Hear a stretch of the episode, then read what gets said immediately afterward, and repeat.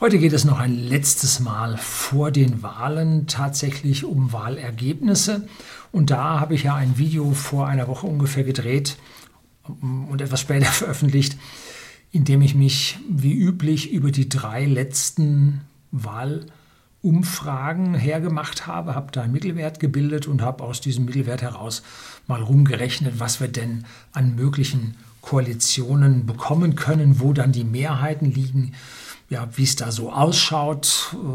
Äh, ja, was ich dazu auch gesagt habe, ist, diese gesamten Vorhersagen sind aus meiner persönlichen Sicht manipuliert, weil sie eine sehr große Streubreite aufweisen, aufweisen müssen, die dann ja irgendwie geglättet und interpretiert werden, vor allem über das, was die Medien da so schreiben. Und die Medien geben Auftrag an die äh, Wahlumfragen und die Wahlumfragen wollen das möglichst eng gestalten, das Rennen Spannung reinbringen.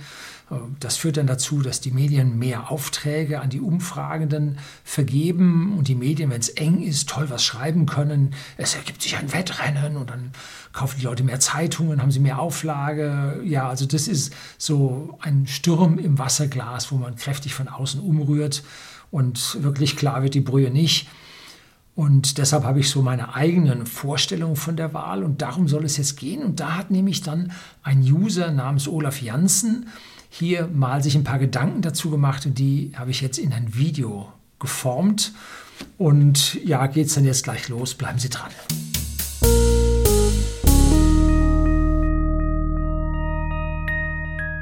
Guten Abend und herzlich willkommen im Unternehmerblog, kurz Unterblog genannt. Begleiten Sie mich auf meinem Lebensweg und lernen Sie die Geheimnisse der Gesellschaft und Wirtschaft kennen, die von Politik und Medien gerne verschwiegen werden.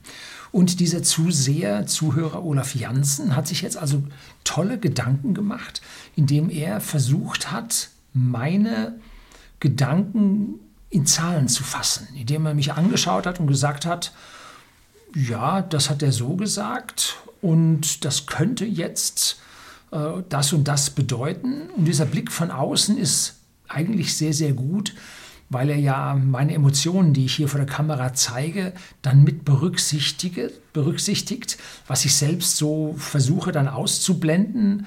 Mm, also das Unterbewusste versucht er hier bewusst zu machen, finde ich gut. So mein Blick von außen darauf.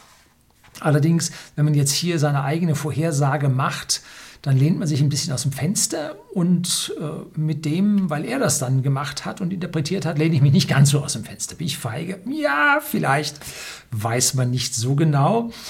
Und die Wahrscheinlichkeit, dass das so eintrifft, wie das jetzt hier steht, ist null. also es ist ein mögliches Szenario, wie es ausgehen kann. Man kann daran wieder ein bisschen was interpretieren, zeigt aber ja Tendenzen, die jetzt aus den offiziellen Aussagen mit meinen Interpretationen zusammen etwas ergeben. Und mein persönliches Weltbild ist jetzt zulässig. Ich komme mit meinem Weltbild in dieser Welt, in der Gesellschaft, in der wir leben, sehr, sehr gut zurecht. Das heißt, mein Weltbild ist nicht so verkehrt. Ähm, es kann aber durchaus sehr verkehrt sein, aber ich komme damit in dieser Welt trotzdem zurecht. Ja, kleiner, feiner Unterschied. So, also lange Rede, kurzer Sinn. Jetzt hören wir uns mal an, was er hier als Kommentar zu sagen hat. Und dann gehen wir mal in das übliche Diagramm, wie ich es da aufbaue, und diskutieren das dann mal ein bisschen, was das ergeben würde. So, Olaf Janssen. Der seit zwei Jahren, hat er mich abonniert.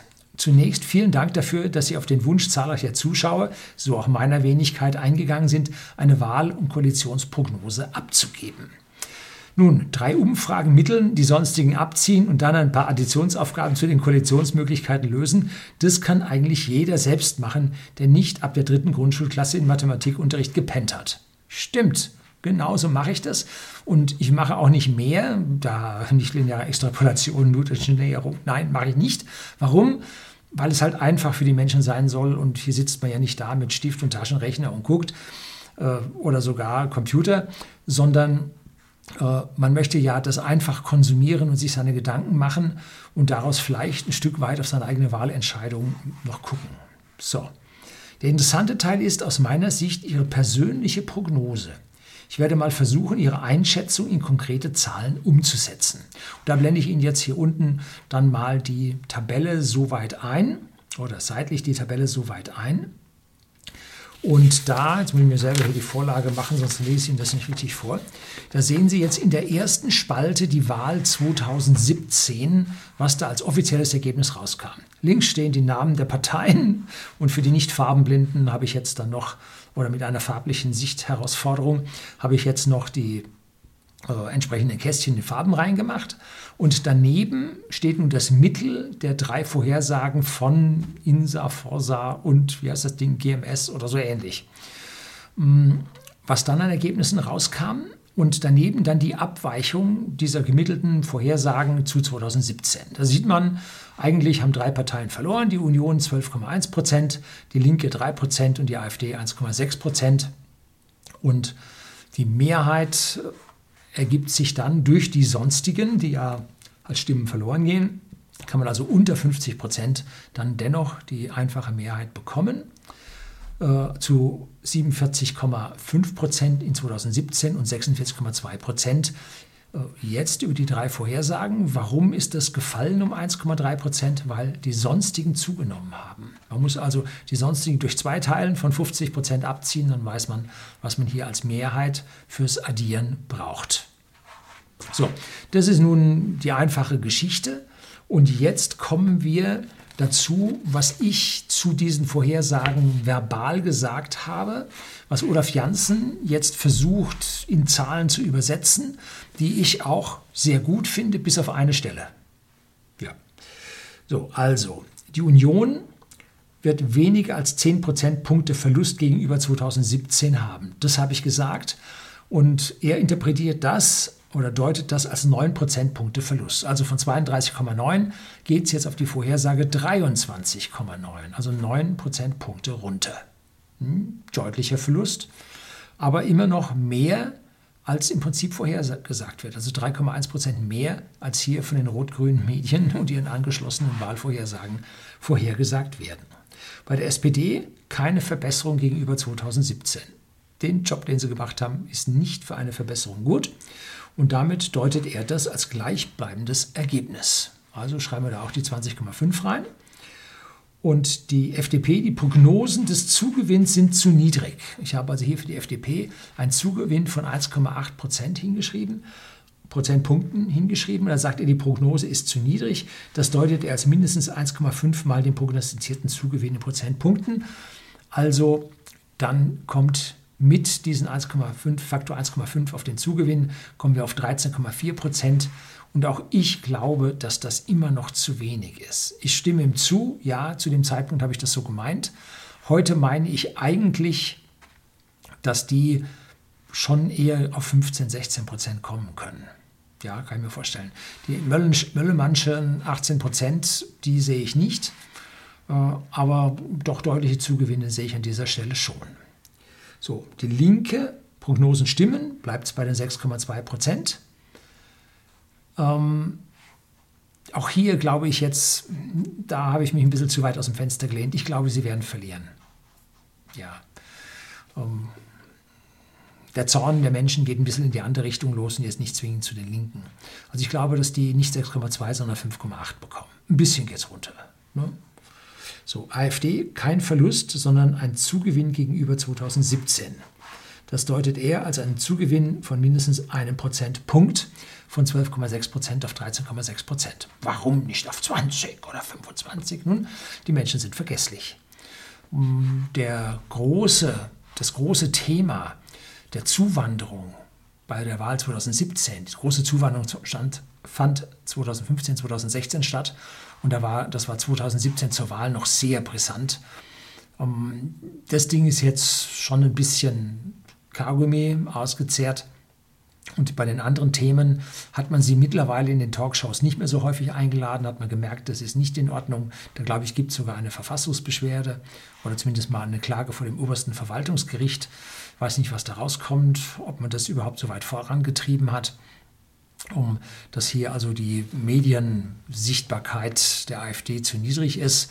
Jedenfalls glaube ich, dass sie dieses, diesen einen Prozentpunkt schaffen, aber mehr nicht. So, also da ist der Dampf raus. Da kann ich all den AfD-Freunden hier auf dem Kanal, da gibt es einige. Ich bin demokratisch. Ich verbiete denen nicht den Mund. Die dürfen das schreiben. Solange bis sie nicht anfangen, hier äh, ja, eventuell justiziable Aussagen zu treffen. Das ist auch der Grund, warum ich wegen des einen Teils der AfD diese Partei nicht mag.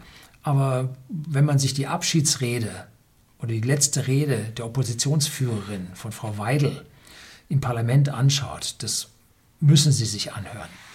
Ähm, dann war das die einzige Opposition und die Regierung und die anderen Oppositionsparteien sitzen da wie geprügelte Hunde und können noch nicht mal einen Kopf schütteln. Die sitzen da und lassen das über sich. Hoffentlich ist bald vorbei. Also eine Rede. Um, es gibt einen Teil in der AfD, der ist ganz gut, aber solange der sich nicht vom nationalen Flügel trennt, ist es nicht meins. Fertig. So, das nochmal hier ein Wort dazu. Und dann bei den sonstigen schreibt er dazu, Prognosen des Zugewinns sind zu niedrig, deute ich als mindestens 1,5 mal den prognostizierten Zugewinn in Prozentpunkten. Nee, trotzdem zu wenig. Ich sehe die zweistellig und jetzt nicht sogar 10 Prozent, sondern 11 Prozent. Warum? Weil wir sehr, sehr rührige, aufrührerische Kleinparteien haben, die hier eine ganze Menge anziehen werden. Das reicht mindestens für 10 Prozent. Ich tippe eher auf 11 Prozent. So, habe ich das zu allen Parteien richtig verstanden? Verstanden ja, aber ich habe meine Meinung geändert. Was interessiert mich meine Meinung vom Vormittag? So, also Butter bei die Fische. Es kämen die folgenden Zahlen heraus. Union 23,9, SPD 20,5, Grüne 16,5, FDP 13,4, Linke 6,2, AfD 13,6 und sonstige 9,1. Und da gebe ich Ihnen jetzt äh, die Spalte oder habe ich Ihnen die Spalte schon gegeben mit der Korrektur. Und das gibt jetzt ein Problem in Summe 104,7 Prozent. Also mehr als 100, so sollte man es nicht machen. Und was macht man, wenn man nicht weiß, wie es ausgeht? Dann korrigiert man um diese 104,7 Prozent. Das heißt, man macht 100 geteilt durch 104,7 und damit multipliziert man die Ergebnisse.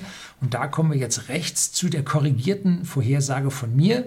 Und da fällt die CDU von 23,9 nochmal auf 22,8, weil ich an den anderen Stellen halt erhöht habe und irgendwo muss es weg. Ne? So, die SPD kommt nur noch auf 19,6, die Grünen auf 15,8, die FDP auf 12,8, die Linke auf 5,5, gerade noch drin, die AfD auf 13,0, 0,4 Zugewinn zum letzten Mal und die sonstigen auf 10,5, also tatsächlich noch zweistellig in Prozenten. Und man braucht eine Mehrheit oder die Mehrheit wird erreicht bei 46,2 Prozent genauso wie im Mittel der Vorhersagen. Und rechts sieht man jetzt noch die Abweichungen. Verloren haben granatenmäßig die Union und sehr deutlich die Linke.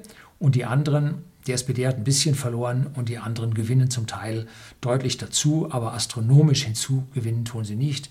Die Grünen mit 6,9 und die FDP mit 2,1 und die AfD bleibt nahezu mit 0,4 gleich. So, das ist jetzt das, was er aus meinen Aussagen heraus interpretiert hat und was ich jetzt nochmal leicht nachkorrigiert habe, weil meine Aussage sich in der Zwischenzeit ein bisschen verändert hat. Und damit äh, bekommen wir jetzt eine und dann zum Schluss fragt er hier, äh, unterschreiben Sie das, Herr Lüning? Äh, unterschreiben kann ich da nichts. Ne? Das Ergebnis der Bundestagswahl ist noch nicht geleakt, wie es einer hier völlig krass dazu äh, geschrieben hatte. Es ist sehr, sehr gut zusammengefasst und unterschreiben kann ich das natürlich an dieser Stelle jetzt nicht. So, jetzt schauen wir uns mal die Koalition an, was damit passieren kann. Also Schwarz-Rot, die aktuelle Regierungskoalition aus der GroKo ist eine Kleinko geworden. Also sie schafft es mit 42,4 Prozent nicht. Immer wenn diese Werte grau sind, liegen sie unterhalb der geforderten Mehrheit.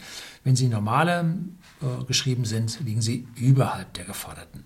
Union und Grüne, der ehemals gehypte äh, Traumpartner, siehe Baden-Württemberg mit 38,6 Prozent, noch weiter weg von einer Wahl. Ja, Frau Baerbock hat die Sache richtig in den Grund und Boden gefahren. Also wie blöd kann man sein? Nun gut, vielleicht bin ich jetzt blöd und Frau Baerbock hat es richtig gemacht und die Leute laufen ihren Scharen hinterher und ich liege hier falsch und die Meinungsumfrage liegen auch falsch. Kann ja sein. Ne? Wie gesagt, nichts Genaues weiß man nicht. Ein mögliches Szenario. Jetzt wird es interessant. Jamaika, schwarz, grün, gelb mit der FDP als Königsmacher. Und das ist eigentlich die Hauptaussage. Die SPD, die SPD, die Die FDP wird hier heute dieses Mal der Königsmacher. Mit 51,4 liegen sie über der geforderten 46,2. Alles gut, damit ist Jamaika möglich. Allerdings, ich persönlich äh, nehme Herrn Lindner beim Wort und hat gesagt, lieber nicht regieren als falsch regieren. Hat er damals gesagt und hat die Koalition mit den Grünen abgelehnt. Jetzt steht es wieder auf dem Papier. Und die Position der Grünen ist nicht freiheitlicher geworden. Nein, sie ist eher absolutistischer. Verbot, ökopopulistische Verbote sind da drin und ist eher schlimmer geworden. Und wenn Herr Lindner sagt, er geht eine Koalition ein, dann muss er sehr, sehr deutlich sagen, ähm, warum er es diesmal macht und sonst nicht. Das muss er nun wirklich sagen. Dann die nächste, äh, das ist die Schwampel, die schwarze, nein, das ist die Deutschlandkoalition. Schwarz-Rot-Gold oder Schwarz-Rot-Gelb. Union, SPD und FDP kommt auf 55,2, eine sehr komfortable Mehrheit. Und dann kommt die, die grün-rot-rote Koalition, wobei die mittlerweile die Koalition ist, weil ja die Grünen nicht mehr die stärkste sind, dann wäre es jetzt wieder rot-grün-rot. Ja, also eine Koalition, die ich nun überhaupt nicht mag. Das ist das ist den Wagen mit Vollgas an die Wand steuern. Ne? Wir müssen nur nach Berlin, Stadtparlament, uns anschauen, was dort vergeigt wird, wie es dort für den Bürger von Tag zu Tag schlechter geht, wie es da in den Abgrund fährt. Das erwartet uns dann im Bund. Das muss einem klar sein. Ne? So, und diese liegen mit 40,9 Prozent mittlerweile richtig gut daneben, dass es nicht mehr klappt. Also, das ist eine gute Nachricht an dieser Stelle und eine gute Nachricht von mir an Sie. Ja, hier stinkt es, Eigenlob stinkt. Ne? Gut, dann kommt die Ampel, die äh, rot-grün-gelbe Koalition, die käme auf 48,1 und hat damit eine 2 Prozentpunkte Mehrheit oder 1,9 Prozentpunkte Mehrheit ähm, könnte sich damit auch gut regieren lassen. Und hier treffen nun zwei Meinungen aufeinander. Die einen sagen, die Schwarzen müssen in die Opposition und sich erneuern und ihren ganzen roten Käse da rauswerfen und ihren grünen Mist, den die produzieren. Frau Merkel, hört man so, hätte halt nur nicht den Mumm gehabt, als Kanzlerin zu den Grünen überzulaufen. Aber die Politik hat sie dann trotzdem gemacht. Hm, so, also das ist die eine Geschichte und die anderen sagen, wir müssen endlich aus dieser Koalition die Roten rausbekommen. Das wäre dann im Prinzip die Jamaika, das Schwarz, Grün und Gelb da antreten würde. Äh, auch diese Koalition geht, hätte auch eine bessere, deutlichere Mehrheit an der Stelle. Und das ist nun die Entscheidung, die gefällt werden kann. Und da sieht man, bei allen diesen drei Koalitionen wird die FDP zum Königsmacher. Und sie wird fordern, fordern, was sie haben will. Und die anderen müssen nachgeben. Und die Frage ist, wer gibt am meisten nach? Hm? Geben die Roten mit ihren Gewerkschaften nach? Oder geben die Schwarzen äh, mit ihren Grünen? Nein. Äh, oder geben die Schwarzen nach? Äh, gut, können wir heute nicht wissen, ne? wie die nun wirklich ticken. Die machen ja alle das große Schauspiel. Die erzählen uns hier das Blau vom Himmel runter. Nein, das Blau muss wegbleiben. Das ist nämlich die AfD. Noch zur Vollständigkeit halber die äh, unzulässige Koalition, weil alle Parteien einen Unvereinbarkeitsbeschluss der Zusammenarbeit mit der AfD unterschrieben haben oder veröffentlicht haben. Und da sieht es jetzt mit 48,6 Prozent auch noch mehrheitsfähig aus, allerdings nicht mehr so stark, wie es früher mal ausgesehen hat. Auch hier ändern sich die Zeiten. Ähm, und damit sehe ich eigentlich jetzt tatsächlich die FDP in der Regierung mit den möglichen Variationen. Ne? Das sind die drei Koalitionen, die es da möglich gibt. Es gibt also weiterhin GroKo mit Gelb, dann gibt es Schwarz-Grün mit Gelb äh, oder es gibt äh, Rot-Grün mit Gelb.